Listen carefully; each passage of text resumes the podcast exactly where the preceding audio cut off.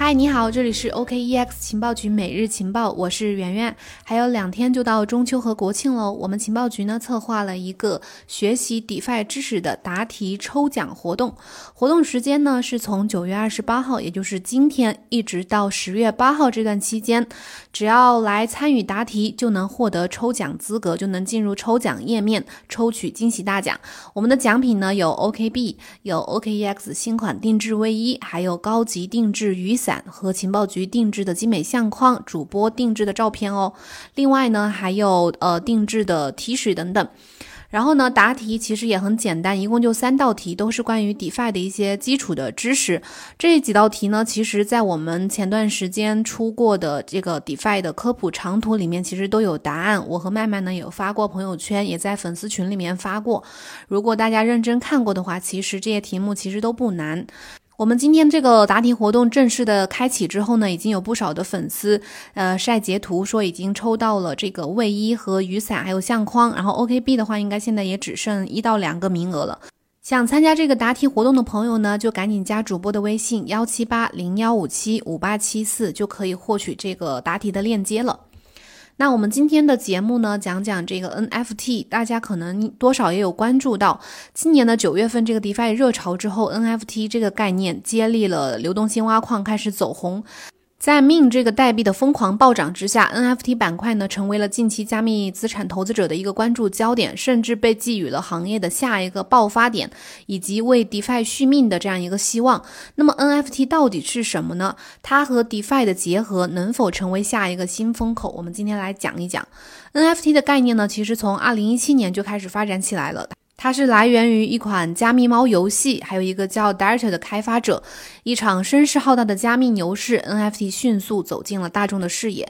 那个时候呢，以太坊承载了加密领域大部分的代币发行和应用的这样一个呃作为基础平台。而 NFT 这个概念呢，起源于这个爆款应用 CryptoKitties，就是加密猫这个游戏。NFT 它的全称是 Non-Fungible Token 的简称，也就是意思是非同质化代币，主要是由 ERC 七二幺这个标准发行的。而 Dieter s h e l l y 呢是这个呃 ERC 七二幺这个协议的创建者，同时也是加密猫的创始人。我们知道以太坊上最流行的代币发行标准是 ERC 二零啊，这个大家可能都知道。那这个 diet 和他的团队呢定义且开源了一个新的协议，叫 ERC 七二幺这个协议，也是用来发行代币。以及推出各种应用的，然后他他们自己团队呢推出了一个加密游戏叫加密猫，然后这个游戏之后呢成为了以太坊当时最热门的一款应用，大家可能都听过。根据这个 Data 的描述呢，在二零一七年的夏天的时候，ERC 二零和 ICO 那个时候尤为火爆，很多用户就问到加密猫这个游戏如何去和 ERC 二零进行交互呢？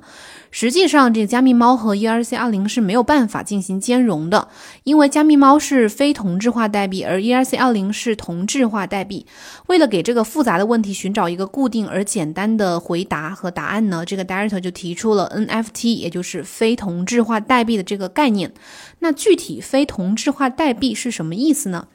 这个 NFT，呃，也就是非同质化代币，它是相对于同质化代币而存在的一个概念，就是一个对立概念。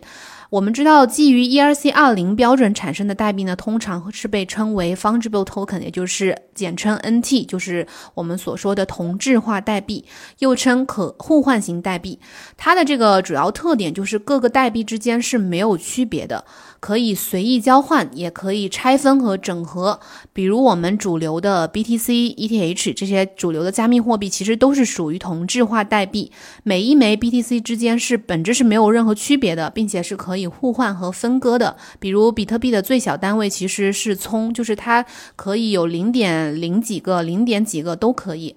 那 Data 这个所做的创新呢，就是把稀缺性引入到了加密货币的概念当中。非同质化代币的最主要的特点呢，就是唯一性和不可拆分性。它的每一枚非同质化代币都是各不相同的，都是单独存在且独一无二的代币。无法相互替代。另外呢，NFT 的最小单位是一，不可进行拆分。这意味着什么呢？意味着你的 NFT 代币是不能和别人的 NFT 代币进行交换的，也不能拆分成零点一个、零点零几个等等这样。常见的 BTC、ETH 这些都是可以有零点零几这样的小数单位的。然后，呃，这个非同质化代币呢，其实就像演唱会门票一样，这样的一个概念，就是不存在说半张门票这样的概念，半张门票基本上就没有任何价值了，就用不了了。正是由于它的独特和唯一的特性呢，NFT 代币通常会被连接到某些特定资产，并用来证明数字物品，比如说一些游戏皮肤啊，还有数字收藏品等等这些东西的所有权和有形资产的所有权。那 NFT 的第一次最典型的应用呢，其实就是刚刚提到的这个加密猫的游戏。在加密猫这款游戏当中呢，每一只猫都对应着链上的一个 NFT，它拥有独特的 ID 和基因，更重要的是呢，拥有独立的价值。加密猫这个游戏繁衍至今呢，已经拥有了呃接近两百万只风格各异的猫，有接近九万个地址至少拥有一只加密猫。最贵的一只加密猫呢，卖出了七十五万人民币这样一个价格。作为一七年的一款现象级的爆款 DApp，这个加密猫曾经让以太坊出现了一个史上的巨大的拥堵，也让 NFT 这个概念走红。加密猫爆火之后呢，很多人开始发行自己的 ERC 七二幺代币，一些基于 NFT 概念相关的游戏呢也开始流行起来，比如加密游戏 Age of Chains，还有 Rare Puppies。之后呢，NFT 的主要应用场景从加密游戏逐渐拓展到了收藏品、加密收藏品、艺术品，还有域名啊、身份等等这些领域。其中呢，艺术品和游戏的关注度还是最高的，这就是 NFT 的第一次爆红的一个发展。而如今呢，NFT 板块整个再一次活跃，成为了大众关注的焦点，是因为和最近的 DeFi 的流动性挖矿进行了一个结合。其中最具代表性的就是这个 Min 这个项目，它的这个代币暴涨，让市场的 FOMO 情绪高涨，各类仿盘和代币也让 NFT 概念彻底的走红。Min 这个项目呢，就是它的全称是 M1ME 这个项目，就是大家俗称的菠萝项目，国内社区一般称为菠萝项目，因为它的这个 UI 设计和它的 logo 是一个菠萝。那最初这个项目是由这个 Consensus 的 DeFi 产品负责人叫呃 Jordan Liar 这个人是用来讽刺 DeFi 而开的一个玩笑。八月十五号的时候，这个 Jordan Liar 在呃 Twitter 上面讽刺到说，现在随随便便一个表情包都能够去当 logo，然后随便改一下合约就能创建出一个新的 DeFi 项目出来，可能只需要五分钟就可以发布一个假的 DeFi 项目。后来借此玩笑呢，社区真的有人去根据这个呃他开的玩笑创建了一个这个命这个代币，就是 M 一 M 一这个代币，并且引入了流动性挖矿设计，去质押 M 一 M 一这个代币的用户呢可以获得菠萝积分，然后菠萝积分呢可以去换取 NFT 收藏卡，这种收藏卡是可以直接挂到 OpenSea 去销售的，就是可以去出售的。在流动性挖矿开启之后呢，这个命代币在一周之内暴涨了十五倍，而且出现了很多类似的就是仿盘一些类似的项目和玩法，由此引起了市场的广泛关注和对 NFT 板块的兴趣。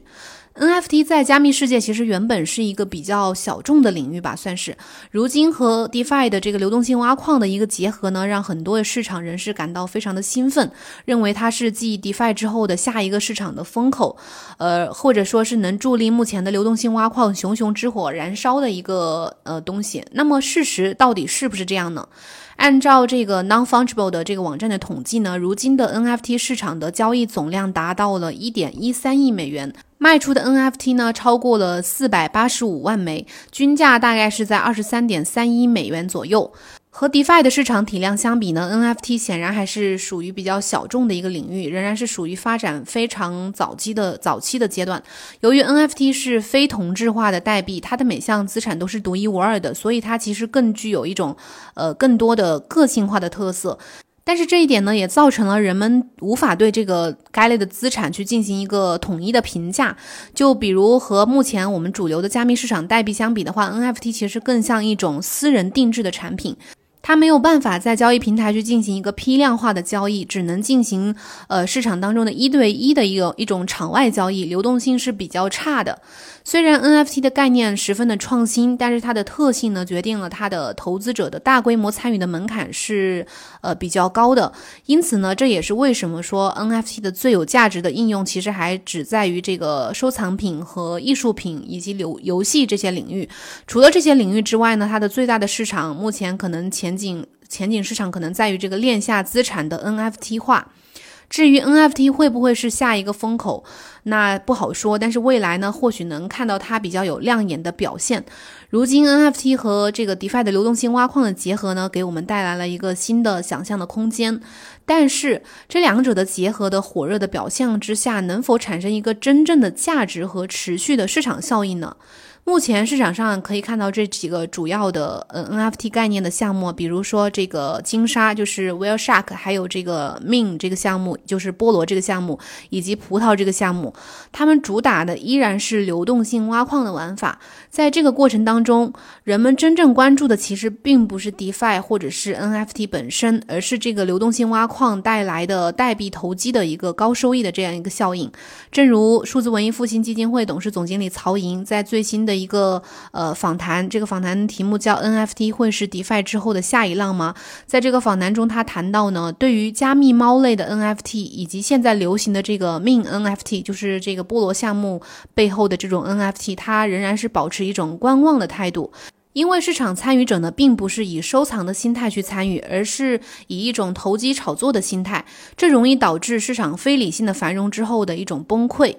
当市场越疯狂呢，越需要去看到背后的两面性。目前来看，NFT 最被看好的方向依然是在加密艺术品、加密收藏品这些领域的应用，因为 NFT 解决了数字艺术的稀缺性以及保存和交易的一些呃诸多的现实问题。但是它最大的挑战还是在于如何去找到有价值支撑的 NFT 资产。所以呢，这期就是我对 NFT 的一个基本的这样一个介绍和对它目前现状的一个看法。然后大家希望能对你了解 NFT 有一定的帮助。如果你有什么不懂的问题，或者是有其他感兴趣的问题呢，也可以在节目下面评论告诉我。然后呢，记得加我们主播的微信幺七八零幺五七五八七四来参与我们的答题抽奖活动。